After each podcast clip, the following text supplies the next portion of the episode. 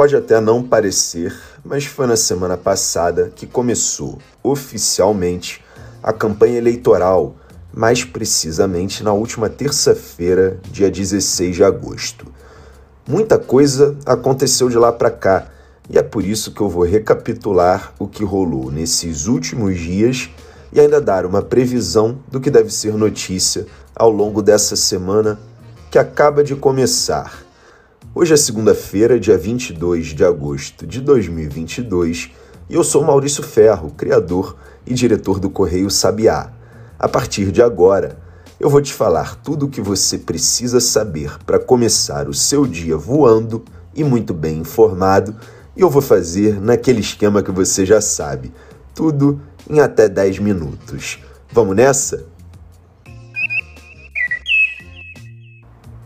Como eu estava te dizendo, foi na semana passada que começou a campanha eleitoral e nós mostramos aqui no Correio Sabiá que os principais candidatos à presidência deram o pontapé inicial da campanha no Sudeste, região que concentra a maior parte do eleitorado.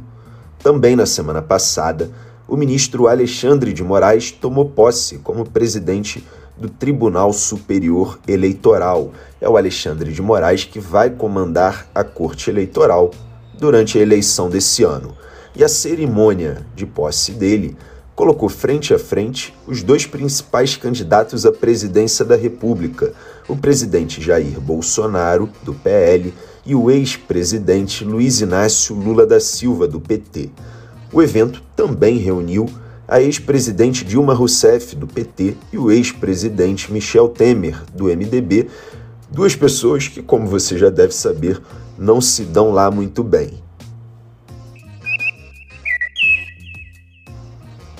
Logo na sua primeira sessão como presidente do TSE, o Alexandre de Moraes afirmou que os partidos que tentarem burlar a cota mínima destinada às candidaturas femininas terão um prejuízo muito grande. Um outro acontecimento relevante da semana passada foi a retirada da obrigatoriedade do uso de máscara em aeroportos nacionais e em voos domésticos. A decisão foi da Anvisa, a Agência Nacional de Vigilância Sanitária.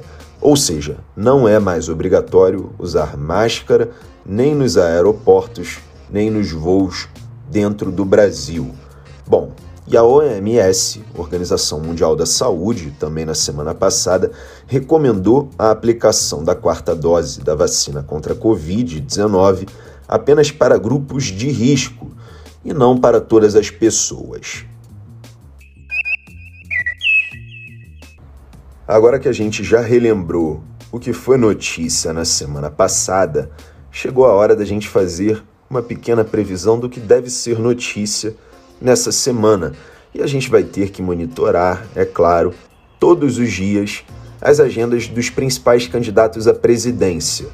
O Lula concede hoje, segunda-feira, às 10 horas da manhã, uma entrevista coletiva à imprensa estrangeira.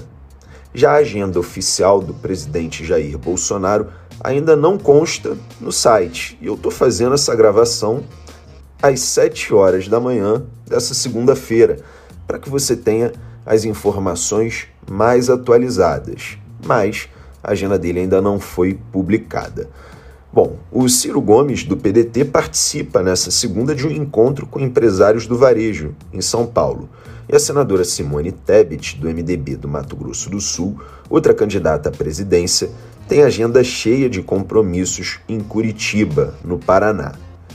Também vai ser importante observar algumas agendas do TSE, agora sob nova presidência.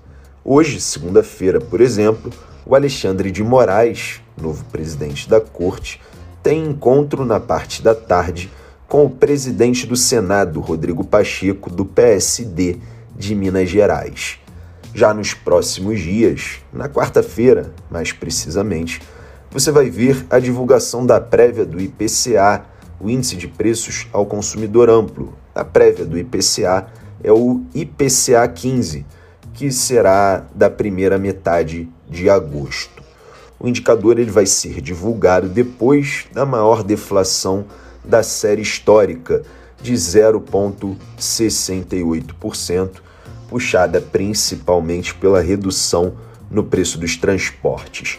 A gente falou bastante sobre deflação aqui no Correio Sabiá e no nosso site chegamos a publicar um conteúdo que explica o que é deflação e quais são os seus efeitos. Se você quiser ler, é só procurar lá www.correiosabiá.com.br.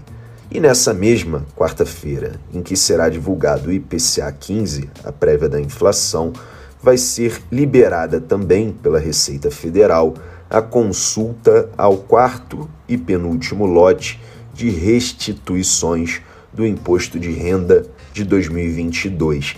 Todas essas agendas, incluindo as agendas dos candidatos à presidência da República, estão publicadas no nosso site www.correiosabiá.com.br, repetindo para você, num material chamado Agenda da Semana, que a gente faz atualizações todos os dias. Ou seja, se você entrar no nosso site terça-feira, quarta, quinta, o dia que for, você vai encontrar na nossa página principal, na nossa homepage, essa agenda da semana, na qual você vai poder consultar o que deve ocorrer no determinado dia da sua escolha.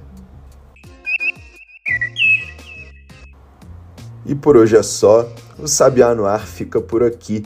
Mas se você gosta do nosso podcast e quer ficar por dentro da publicação de novos episódios, não se esqueça de seguir a gente aqui na sua plataforma preferida de streaming e também de ativar as notificações. Uma outra coisa que eu sempre peço para você é que acompanhe e divulgue, se possível, o nosso trabalho pelas redes sociais, marcando a gente. É arroba Correio Sabiá. A gente está em todas as redes sociais, repetindo, arroba Correio Sabiá. E agora, antes da gente fechar, uma rápida apresentação. Eu sou Maurício Ferro, criador e diretor do Correio Sabiá, e sou também eu que faço o roteiro e a apresentação desse podcast todos os dias, de segunda a sexta-feira. Já quem faz a edição do áudio, também diariamente, é a Bia Brito e o Sabiá no Ar é publicado, como eu acabei de dizer, de segunda a sexta, sempre por volta das 8 horas da manhã, com o objetivo de deixar você muito bem informado em até 10 minutos. É tudo o que você precisa saber para começar o seu dia voando num curto período de tempo, em apenas 10 minutinhos. Bom, como amanhã é terça-feira, a gente volta. Eu espero você e tenha uma excelente semana.